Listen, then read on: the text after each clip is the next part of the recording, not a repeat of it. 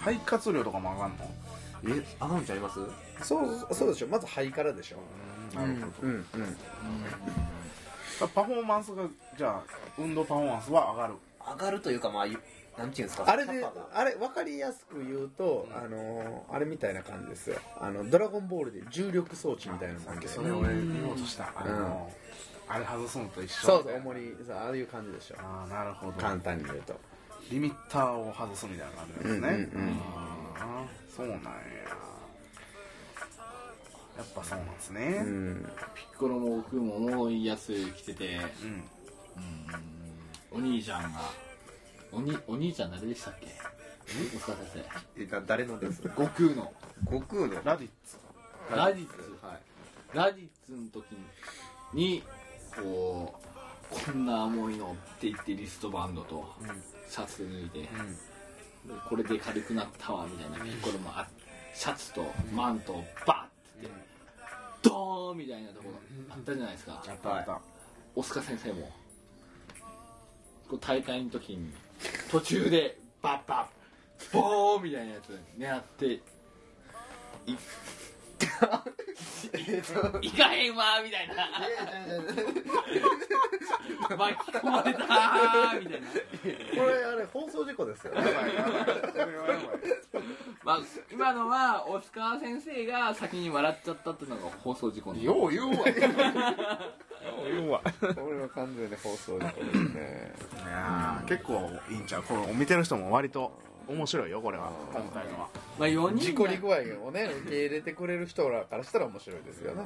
新年一発目ですから。いいやん、うん。結構見てくれてるね。そうですね。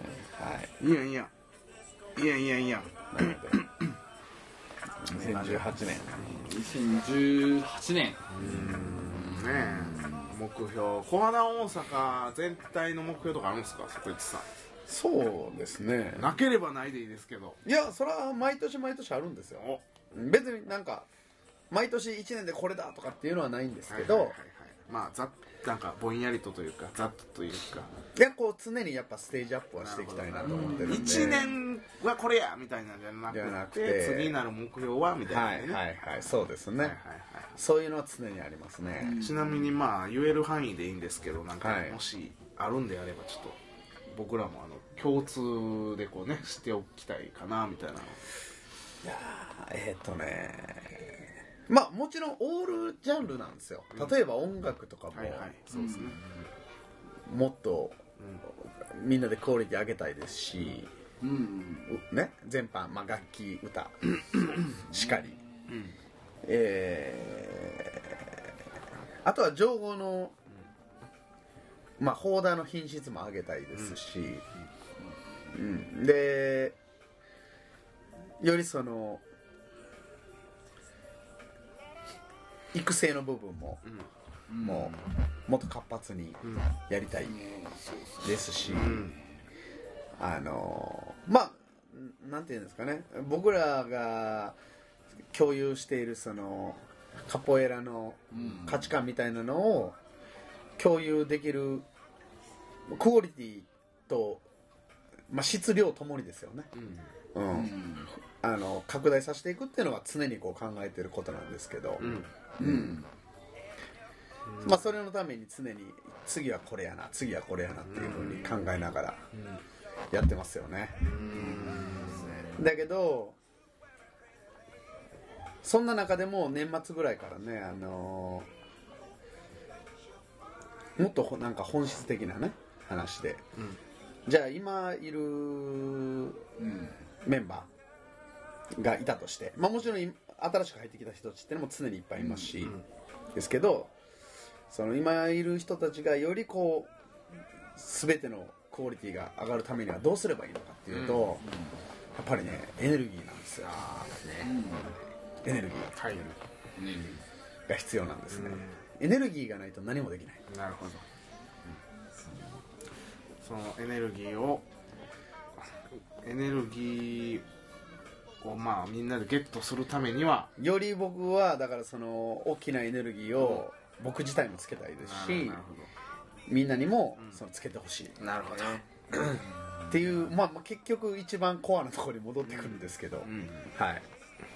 でやっぱなんかあの小手先のテクニックじゃないんですよね。うん。なんでそこのすごくコアな部分を力入れてやっていきたいかなと思ってます。はい。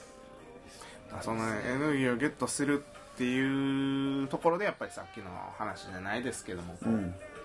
ヘルスの問題が出てくるわけですね。うんやっぱりね。ちゃんと噛むとか。うん。ちゃんともちろん両方なんかいろいろなんですよ。あのあれって例えばそのエネルギーっていうので言うとすごくあのいい状態自分がいい状態、コンディションがいい状態っていうのがあるんですけど、うん。もちろんなんか人間ってあるじゃないですか。口から入れたもんで今の自分が出来上がってるんで、はい。大体3ヶ月前に食ったもんが出てきてるって言われてるんですよ、大体ね。でもそれももちろんそうなんですけど重要なのはその食うものの選択をどうしてるかっていうと、うん。知識と感情なんですよ。わかります？知識と感情で食べるものを選んでる。せ人は選択が変わってるんですよね。でその知識がないとやっぱりいいものは選択できないですし、でなおかつその時に選択する際のその時の人の感情がうん。良くないとそのいい選択を選べない可能性もあるわけです。よ、うん。うん自分にとっていい食事なのか今食べたい油っかい油油油油油っこい食事なのかみたいな。もうそうですしあの簡単に言うとやけになって何もできないじゃないですか、ね。暴飲暴食みたいな、そうそう、ね例えば今日はもう飲むんだとか言って、ね。でその飲むんだっていう風になったのには何か原因があるわけでしょ、確かに。その前に。はい。で飲むんだっていう自分の心の状態を作り出してる何かがあるわけじゃないですか、はいはいはいで結局それっていい方向にも悪い方向にも人ってなんか転がりやすいんですよね。あーそうですね。で転がり出したらこうだるま式の方向にそっちに向かっていくんでで必ず、まあ、必ず全てがなんていうのかな、えー完璧にあの白っていう考えではないんですけど僕は、うん。うん。だけどある程度やっぱりその悪い方向にから転がった場合は、それに気づいてストップさせて、自分を回復させるっていう作業っていうのはするべきだと思ってるんですよね。それじゃないとだって全てが自分の全ての行動がそれで左右されるんで、例えば今日休みやったとするじゃないですか。はい。で朝起きてうわめっちゃ体しんどいってなった時に、外出るか出ないかの選択が変わるんですよ、はい。うんそうですね。うん。知識があったらそこでね出た方がええとか。とかもそう。選択肢ができます。いやいやそこいやでもその前の状態ですよ。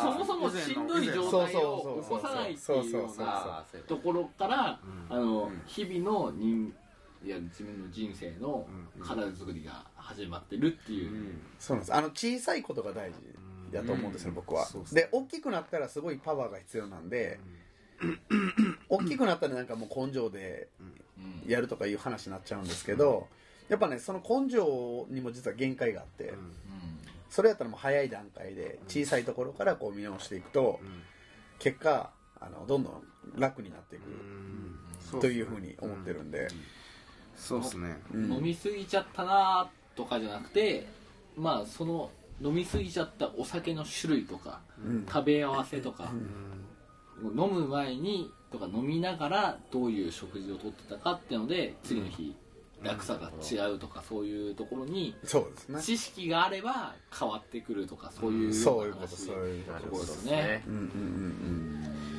そうですまあ、ねそもそも飲みすぎちゃいけないっていう根本的なところはあるかもしれないですけど、うんうん。結果往来のところに知識を持ってるかみたいなところ、うんうん。まあたまにはまあ飲みすぎてもいいとしてもそのなんか飲みすぎて二日酔いになってから水たくさん飲んで、まあ、熱いお風呂に入って汗かいてとかをするエネルギーを考えればうん。ちょっと飲む量を減らせば、うん。それで済む話ですから。さあ皆さんあの肌荒れとかニキビとかそうなんか出てきてから対処するっていう風潮がありますけど 全然ダメですからねあれ。ダメうん。出てくる前にそうそ出てこない。ういうのがなんで出てきちゃうのかっていう知識が重要っていう。そうそう出てこないようにする方がエネルギーははるかにいらないですしその出てきてからやってもももうほぼ無駄というかもうそこじゃないんだと。うん。いうふうになことをですねもうちょっとこうやっぱりまあみんな知ってるとは思うんですけども知らないふりをしてるだけで。そうですね。いやでも知らないと思いますよ。あそうですかね。うん。どうかも顔が自分の顔が老けたなとか、うん。顔が荒れてるなって思った時にはもう遅いんですよ。そうなん。あのそういう風にならないようにっていう日々のいわゆるスキンケアだったりとか食事だったりとか、あの日々のこうデトックスだったりとかっていうのがやっぱりこう大切なのかなっていうところで、僕も老化の話で言うと、いわうんゆるラーメン食べ過ぎてるんですよ僕。まあいわゆる365日しか1年間ないのに200杯ラーメン食ってるんですよね。うんうん。そうなんですか？200杯ラーメン食べてる時に次でしょ。そうするとお酒とラーメンとライスを食べた日にはうん。ふくらはぎとかなんか運動してないのに疲れてんなっていう感じになってたんですよね。うん。でそれにあそれってまあそれが普通なのかなって思ってたんですけど、ん。ある時を境に僕試しに、うん。あの一時っすね。うん。なんかわかんないですけど、うん。楽にそっちの方がなるよみたいな話かなんか知んないですけど、うん。と豆腐と納豆とう、ん。なんかもうサラダとかキムチとか、うん。適当に夕飯を、うん。まあ、一品抜くみたいないわゆるラーメンだったものを、うん。いわゆる健康かもしれないか健康なのか知らないですけど、うん。そういうような食事方法にうん。今6ヶ月間ぐらいそれをずっと半年間繰り返してたらうん。足がラーメンご飯食べてもあなんかこうご飯食べたら疲れるみたいな感覚がなくなってでこう次の朝の日全然違うんですよね。そういうようなことに、うん。まあ、試しにやってみて6ヶ月続けたらそうなったんで、うん。まあ、何が言いたかったかというと、はい。日常の 失敗は、うん。あの気づかないかもしれないけど、う試しに騙されたと思って、うん。今の話の何かをヒントとして、うまあジューサー試してみ低速ジューサーの話はないかもしれないですけど、試してみたりとか、はい。あの 夕飯とかを豆腐とか納豆とかの一品のうん。低カロリーとか、いわゆる変わ変えてみたりとか、まあ、そういうなんですかね。まあ、自分にとっての悪いことを悪いかもしれないと思ってたことを一つ一つ潰していくことによって日々の日常はうん楽になっていくっていうかうん。あのもう積み重ねなんじゃないかなって思うんですよね。うん。なるほど。なるほどって言ってるけど結論僕まで言ってない。結論、うん、なんて言おうと思ってる時に なるほどって言われちゃったみたいな。はい。そうやったん？あーはい。そうやったんがもうちょっと喋ってもらってる時に結論言いますわ、結論言いますわみたいな。なるほど。もうゆうたが喋ってる間にライブ動画ももううん。もう1時間ね放送してたんでちょうど。終わりましちょうど1時間で来たんですけど続きはあのポッドキャストで。たはい。いやでもあの なんていうのかな。ちょっともう本当にねあの今日はね世界の雄太三浦がいるんでリズム感が完全に崩されているんですけれども。いやいやでも2018年は、うん。えー今言ったようにエネルギッシュよりよりエネルギッシュ。このリズム感で。うん。そうね。崩された。なおかつ、えー全方位でうこう成長していきたいなはい。思ってるんですよ、うん。でそのためには今言ったような話が必要なんじゃないかとはいはいはい。いう結論に僕の中で至りましてそれはなぜかというと散々ロックさんにも言った通り今年のブラ去年か。ぶ行ったブラジルので学んだことが大きかったんですよね。なるほどなるほど。なるほどですね。目指せブラジル人。ね俺も行きたいっすわまたブラジル、ね多分1俺も行きたい。年後ぐらいにはい行きますけど、うん。今度はそうですね。この前響と行ったんですけど、次は一人で行きたいですね。いいやんあの？あのはい。ななんで一人で行きたいんですか？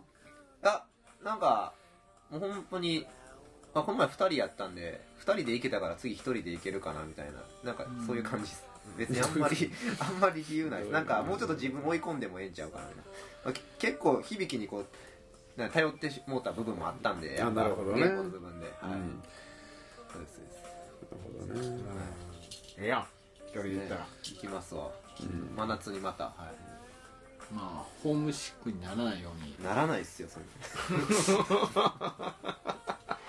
ゆうたんゆうらの声が聞きたいっていうふうにね思っちゃうそれは思うかも。あそれは思うかも。大丈夫ですあのポッドキャスト聞いてるんで。あーたまにたまにね。何かうん。うん。とか言ってうん。今叩いてもカメラはないですよ、ないから叩いてんの。はい。うん今の音うまく拾ってくれてたら 美味しいかもしれない。ね。ああ。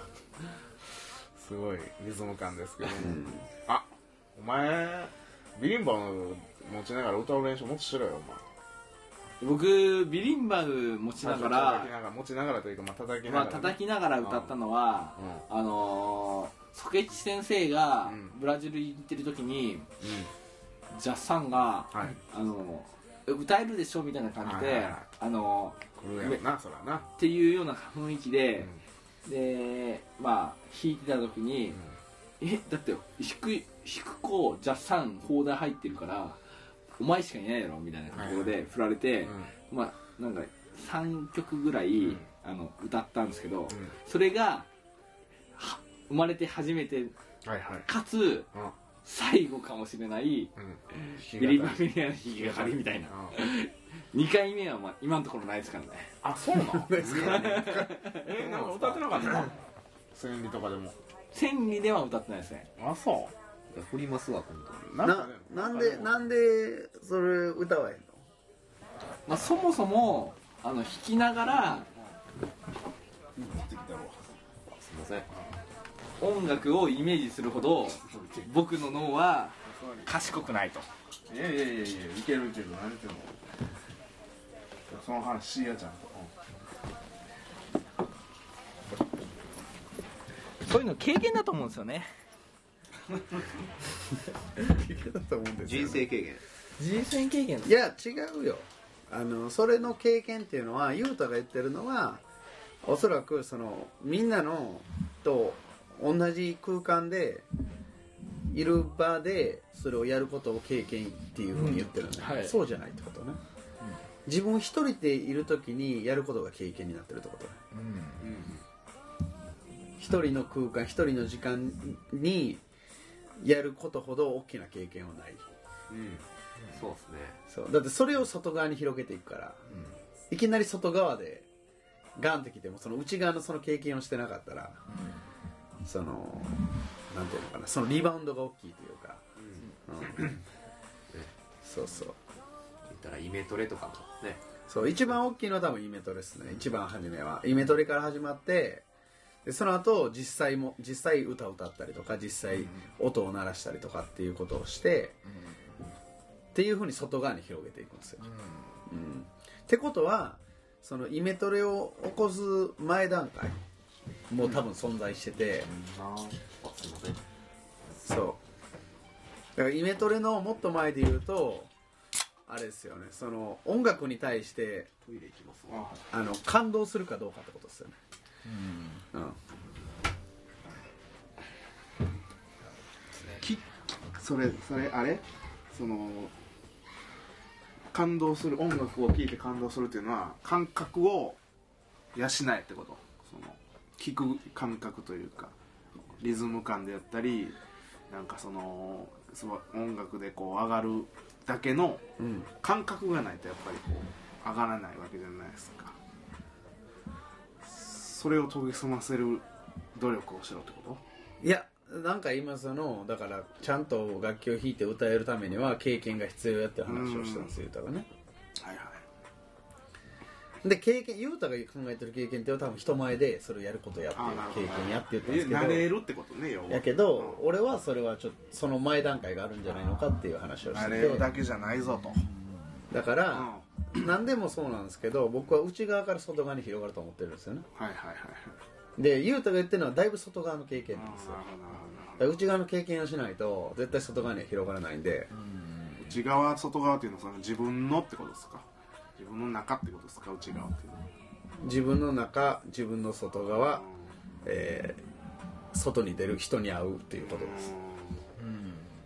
で人が2人人が10人人が100人人が1000人ってことです、うん、だけど結局は自分一人の時にそれができてないと絶対あーはいはい。1000人になろうがそれは経験にならないって話をしてるんですよ。いやもちろん大事なんですよ。人前でやるっていう経験も大事なんですけどそれ以上にその経験以上に自分の中でやってるってことね。できる人は。自分が感じてもないものを人とは共有できないっていうことですかね。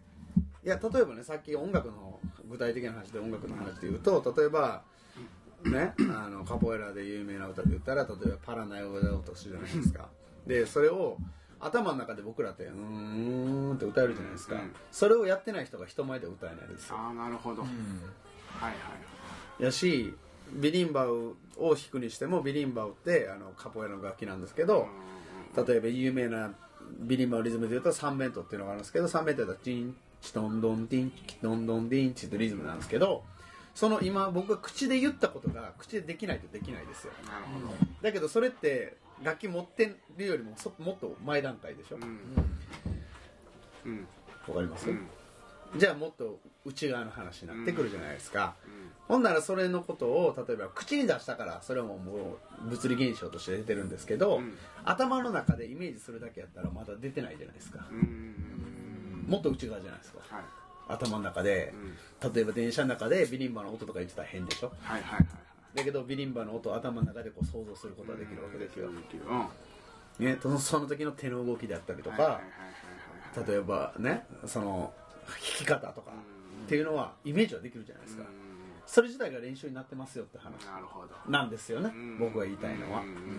でそれの量がやっぱり大事なんじゃないのってはいうはい話をするのよりもじゃあなんでそれができないのかっていうともっとコアのところでできてないんじゃないのかっていうので要はカポエラの音楽であったりとか何でもそうやけど、まあ、音楽が苦手って言ってる人は多分音楽を聴いた時に感動しないんですよ。うん。簡単に言うと。感動度合いが薄いというか。で薄いのと同時になんか自分にはもう初めから向いてないって決めつけてるんですよ多分どっかで。そのかかってるんですよブロックは。うんだからフィルターがかかってその情報入ってくるんで自分でフィルターかけてるんでインプットする段階でね。だからアウトプットするのが難しくなってるんじゃないのかなっていう感じをしてるんですよね。それをゆうたにこう見ててゆうたを見てたりしても感じたりするいやなんか音楽苦手やって言ってる人らはみんなそこで引っかかってるんじゃないのかなっていう感じはしますよね。うん。やっぱりなんとなくコーラスを返せる例えばさっき出たパラナエのうん。ところとかだと、まあ、何百回とかもしかしたら何千回ぐらい聞こえてるんで、うん。パラナエの部分のところだけだと、うん。やっぱ陶器に合わせて、まあ、自分の中のイメージがつくんでうん。で、まあ、自分が、まあ、失敗してるかわからないけど歌えるぐらいのところうんとか OC シーンみたいなところだって人一倍コーラスはでかいもんね言うたらいつも っていうところはやっぱりあるんですよね。でも多分そういうところはなんか俺の感覚としては多分部活で身についた部分やと思うね。ね。わかる？コーラスで声を出すとかっていうのは、部活とかって声出せみたいな感じで「ええー!」って言わなあかんやんか。あれで身についた技術なわけね。だから音楽とはもしかしたら関係ないかもしれない、うん。そうそうそう。でそこの、ね、なんですかね陶器ってのはコーラスの部分のところが知ってるからあの陶器の合わし方がなんとなくしその簡単な分かりやすいやつところだけはうん。で,、まあ、できるかもしれないみたいなところなんですよね、でもまあそのそれ以外になってしまったところでコーラスの部分に関してはまあなんかこう文字と音楽うんが分離するんですよ。考えながらこう文字とかもしくはメロディーメロディーでコーラスをインプットしないといけないからむずか一番難しいところなのかなっていうふうには思うんですよね文字で考えたら難しいんちゃうやっぱ。まあど覚え方にもよるけどな。どういうふうなこう脳に覚えるって脳にこう焼き付けるってことやから。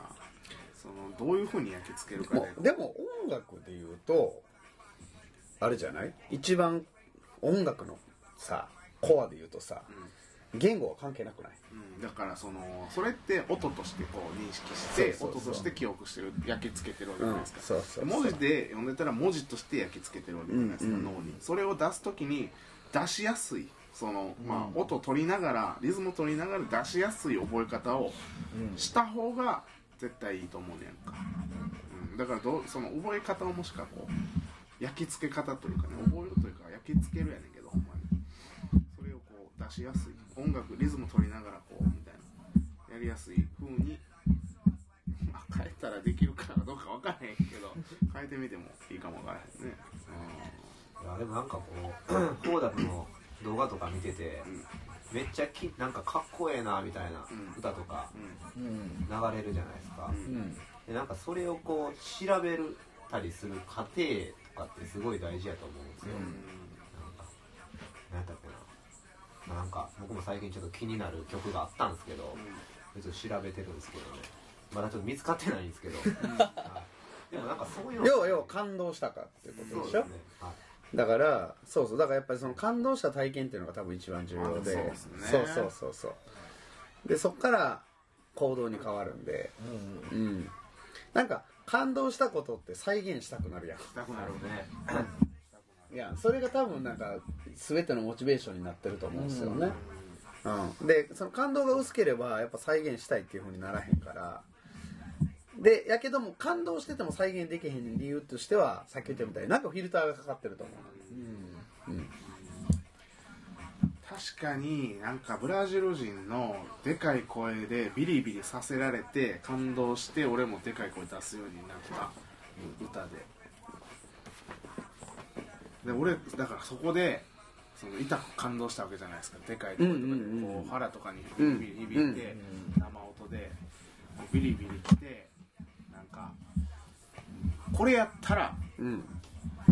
俺でもできるというかうん。人を感動させたり引きつけたりするのに俺が一番結構あの得意な分野なんちゃうかなみたいなうん。感じで多分。あでもそれやったらユータも一緒じゃない？うん絶対そうやと思う、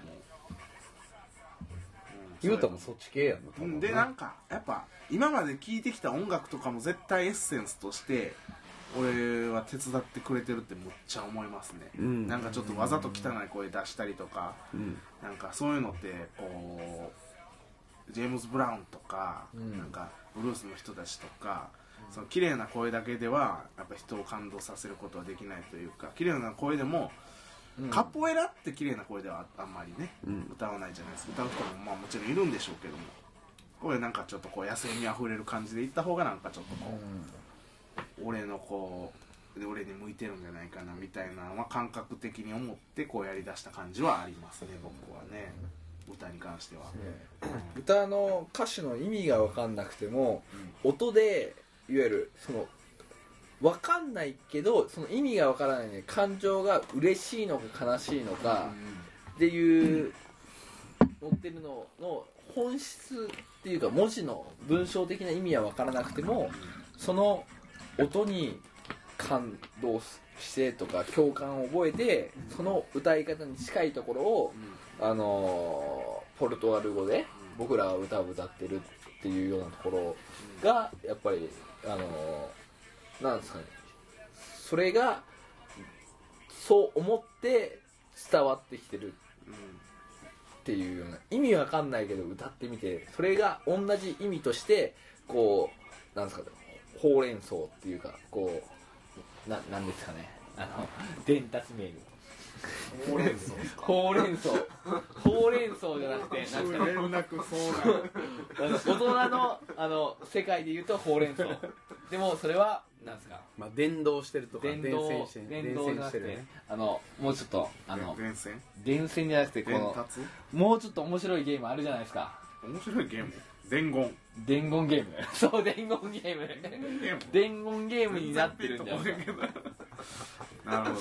まあ伝わってってことね。だってこのジェスチャーするにしてもこう嬉しそうにジェスチャーするのと大きいものっていうジェスチャーするのとなんか悲しそうな感じでこういう顔の表情って言っても画面がないんでうん。っていうかまああるじゃないですか。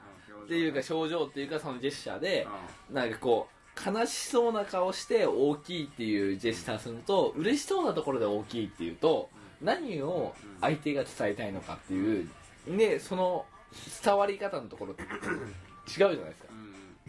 うん。嬉しそうにしたらえその大きいものってうん。こんなに大きいんだよっていう話とうん悲しさの話でこんなに大きいみたいな感じのところがあるわけじゃないですか。はいはい。でそれの捉え方でえじゃあその大きいものってなんだろうっていうところであの受け止めた人間のその大きいもののものって変わるわけじゃないですか。それがやっぱりこう、まあ、人間の感情と、うん。あの伝達のところで、うんでもカポエラの歌とかこのなコーラスの部分とかって、うん。その相手に聞いてきて日本語しか知らない人間がポルトガル語の歌を聞いて、うん。そのこの迫力を感じながらうん。こう聞いて、うん。それを、まあ、同じ真似をしたらかっこいいっていうところで歌うっていうのが、うん。やっぱりそれをなんですかねうん。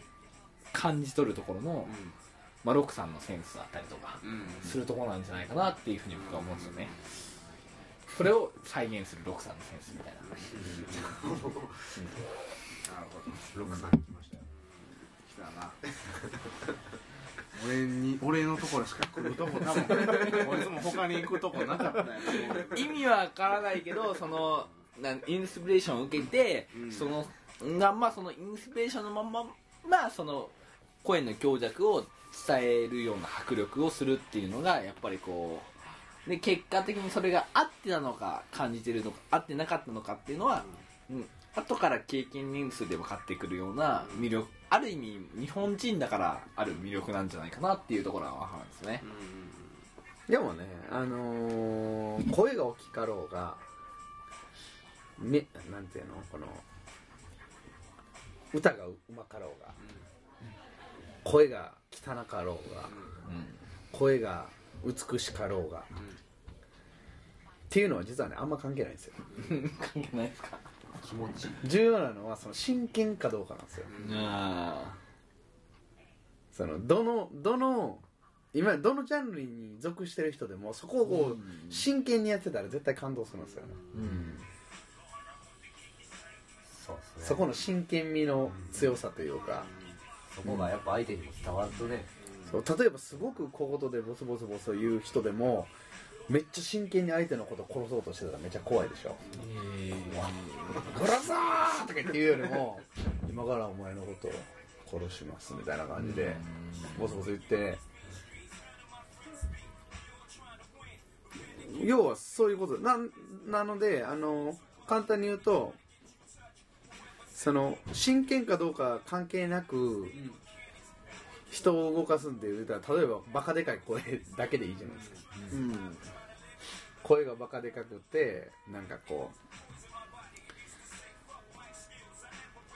あのすごい歌がうまくて、要はいやてそれってテクニックの部分やと思うんですよね僕は、声を大きくするとか、こういうメロディーのラインを作ると人は感動するとか、うん。声をここの部分だけちょっとがならせるととかっていうのはそれってなんかテクニックの部分やと思うんですよね、だけどそのテクニックっていうのももちろん大事なんですけどもそれ度外視にしてさまず真剣さっていうのが一番重要なんかなっていう、うん。はもうすごい感じますよね。だからブラジル人がのそのうちらの本部とかで行っていつも感じるのはもうむちゃくちゃ下手くそなんですけどむちゃ真剣なんですよ。簡単に言うとうん、それはもちろんむちゃくちゃ真剣で全てがうまい方がもっといいですよ。それは。テクニックも兼ね備えてるんで、うん。多くの人を感動させることはできるっていう。だけどめちゃくちゃ下手くそでも真剣なんであれば誰かを感動させれるんですよね。ロックみたいに。ほんならこれでもいいんやって思う人が現れるじゃないですか例えばメストレデシオみたいに歌って感動するのは当たり前やったとするでしょ。めちゃ歌うまいから。だけどあれは俺には無理やわ。って言って自分はそこに参加しなかった。けれどもむちゃくちゃ下手くそやなあいつむちゃかっこええっていうやつが現れた瞬間に俺でもできるかもっていう。大事ですよね。感動させれるじゃないですか、そうっすね。うん、だからそのなんていうの感情が刺さる相手っていうのはそれぞれ違うんですけど、まあそのそういう人を自分に合った人っていうのを多分一番初め見つける必要はあるやろうし、でそこからもちろんスキルアップはしていった方がいいやろうしそこで止まるんじゃなくてね、要は多くの人を感動させれた方がいいに決まってんねんから、うん。うん。っていうふうに思いますけどね僕は、うん。ゆうたもそのやっぱりまずその魅力を感じる歌い手をこう見つけてじゃないけどもなんかこの人あいい！みたいな、誰かいないですか？誰かいるでしょこんだけ。諸先輩方がね 一生懸命歌ってんねんから。うん。って。なんかこう歌歌というかその僕の場合は結構その動画でジョゴ見たりして、その誰かわからんかったらその人が着てる T シャツとか見て、うん。うん団体名とかうん見て調べて、うん。でその人のジョゴまず見るんですよ、でやっぱかっこええなみたいな。あここの団体のこういうメストレなんやみたいな。で、まあ、その人が参加してる方だの動画とか見るじゃないですか、でやっぱその人とか歌ってるんですよ。うんでその人が歌ってる曲とかめっちゃ好きになったりしますあだから歌入りじゃなくてそうなんかこう別の入りでもーはいはいはい、ええんかなって俺は思いますけどね結構マニアックな入り方ですね。それね。掘っていくみたいな。別のこう角度からこう歌を好きになるっていう。いやでもその入り方は一番ベーシックよ。何に対しても、だって音楽とか CD とか俺らでもそうやったやん。アーティストで掘るやん。そうですね。うんうんうんうん結局ね。そそううそうそうそうそう。だからそれはそのそれと同じやり方やからすごい大事だと思うよね。うんアーティストを掘ってってで全部ある程度自分の中で掘れたと思って次のアーティストを掘って掘れたと思ってそれの繰り返しをやっていくと結局なんかその全部のアーティストが言いたいことの共通項みたいなのが見えてくるんですよね。結局。じゃあそのアーティスト個人を掘るんじゃなくてなんか普遍的なものみたいなのが見えてきてでそこに引っかかってるものなんであればうん。すごい好きになるみたいな。逆にそこに引っかかってないものなんであればちょっと理解できへんなみたいなとか。っていうふうなその自分のワールドっていうのが多分出来上がってくると思うんで、うん。アーティストから入ってプロデューサーを見つけるみたいなもんですね。あそうそう。だからプロデューサーはもう一段階多分外側からね。やってる人なんで、坂口が言ってました、うん。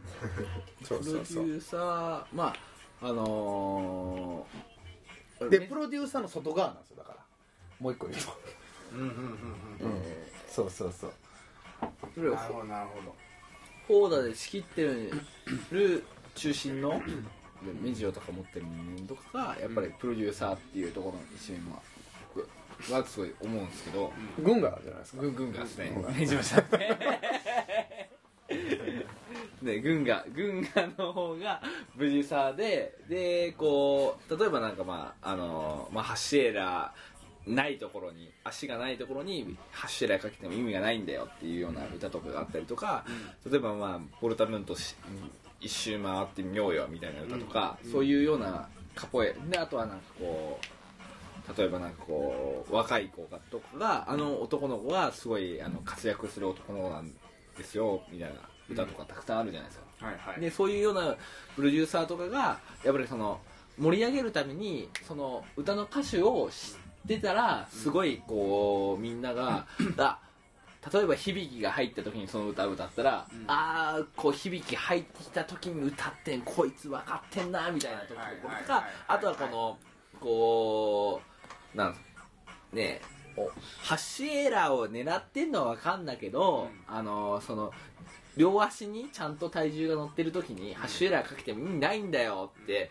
ちゃんとそこ見えてる？みたいな感じでこう歌ってもらったりすると、あ当事者としては勉強になるし気づいてなかった人間としては、ししかもこう分かってる人間からしてなああやっぱりこれ分かってる人が軍が引いてんねみたいな感じのところの、だからまあ面白さみたいなところ。っていうのはあのーこのカポエラの CD とか見ながら歌手の意味を知って、そこでちょっと弾いてあのうまく歌える自信はないけど、まあ、カポエラの一つの面白さっていうようなカルチャーチックなところとか、あと例えばのこのもっとニックのところ行くとうん私の先生は黒人なんですよ、うん。でも黒人なんですけどすごい尊敬できる先生なんでうんあのいじめないでくださいっていうような、あの歌手があるんだよとか、そういうようなところとか行くと、あのカポエラの歴史だったりとかそういうようななんかこう文学的なところの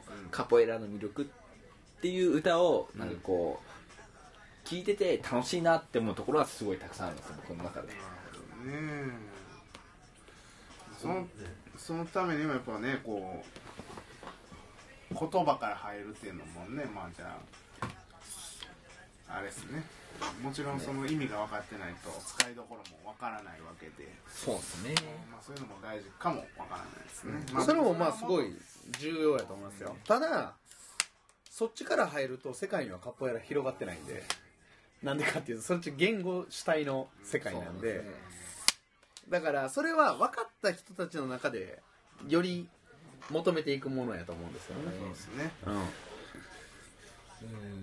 まあ小説を読んで楽しいかっていうところのあの意味わからない文字が並んでる小説って小説としても認知されないわけじゃないですか、でも意味が分かってたらその小説は面白いっていうより面白いっていうよりは意味が分かるから面白い話は面白いんですよね。だからブラジルとかポルトガル語が分かる人からしてみてそのストーリーは面白いものは日本人の意味が分かれば面白いストーリー。だって人間だから面白いって思うっていう感情は割とみんな共感できるものは一緒って可能性が高いわけなんで、でそこの背景とその文章の意味を知ってればあそういう意味だったらすごいこのタイミングでかっこいいタイミングでこの人は歌ってるんだなとか、まああの奥深いところを指してるんだなっていう意味的なうんところがあるんじゃないかなってすごい僕は思ってるんですよね。でもそれめっちゃわかるけど俺は実はそれよりももっと感覚的に感動してる部分があってうん。なんかその歌詞の意味が分かろうが分かる前が、なんか知らんけどその動きとなんかそのシチュエーションとなんかその人となんか全部が一致した時にめっちゃ感動する瞬間ってあるんですよ、ああ、ありますね。あるでしょ。でもそれってなんか技が決まってるとかそんなんでもなく、雰囲気ですよね。そう。その雰囲気にバーンって一瞬感動する時があるんですよね。うん、あそうそう。僕でも今ちょっと気になってんのそのタイミングのやつです。ですよね。でなんなんか一瞬その時なんか写真で切り取ったかのような瞬間があるでその瞬間にハマった音楽その瞬間に流れてた音楽であったりとか動きっていうのはすごい自分の中で残るんですよ。だけどそこに何の意味もないんですよ。でそれって多分さっき言ってたみたいに言語であったりとか音であったりとかなんていうの動きを見るその視覚的な部分要は五感覚。うん。まあ言語を入れるとロックとかになってくるんですけど、うん。その意味だけで取ると多分他が発動しないんですよ。このなんかなんかその感動する感じ？あの感じっていうのが多分ねみんなには怒ってると思うんですよね。うん。でそれが怒った人らっていうのはなんか怒った人ら同士のうん。共通の言語みたいなのがあってあこいつカポエラ分かってんなとかいう風なんがあってなんかつながるんですよね。人のつながりが。それじゃないとあのね僕ね日本人やのにねこんなにカポエラやってないですよ。うん。だって僕全くポルトガル語に興味ないし。うん。興味ないし。でだからカカポエラの歌の内容とか詩に感動する理由はすごく簡単で他の勉強をすればするほどその深さが理解できるんですよ。うん。でいくらポルトガル語を勉強したしていっぱいマスターした人であってもあのね感動は薄いですよ。他の勉強してなかったら。なんでかっていうとその言葉は理解でき例えば子供は分かりますけどこの言語をね。けど子供って日本人の子供でも喋れるじゃないですか。だけど大人の話って分からないでしょ。うん。やし分かってるつもりでも多分理解の深さが違うんですよ、だからすごくその感覚的になんか直感としてこう感じる感じた部分っていうのはめっちゃ多分重要なことで、で現にそれがエネルギーとして今こうやって広がってるんで、うん、で例えば頭で考えて理解しないと楽しくないっていう人は多分ねエネルギーないんですよ。ね。簡単に言うと。そううそうそう分かんなくても楽しいのがカポエラそうそうそうそうそうそうあの本質だとそうそうですそうですそうですなんで。確かにねでもそのなんかわからんけどおもろいみたいな瞬間がそのか分かってるつもりではいるんですけど今直哉がこうソケッチの話に反応したみたいに、うん。まだちょっと反応できなかったんですよ僕はね今ね。ですか？いや多分これやろ今やろみたいな。その瞬間に言って、あこれやみたいなのはなることできると思うんですでもねちゃんあのね人によって多分それを感じるタイミングが絶対違うんですよ。やけどそれがあることは確かなんですよ。ある。なんか知らんけどって感じでしょ。だけど全員そこで同じように反応するかどうかっていうのは別の話なんですよそうですね今の自分はここみたいな。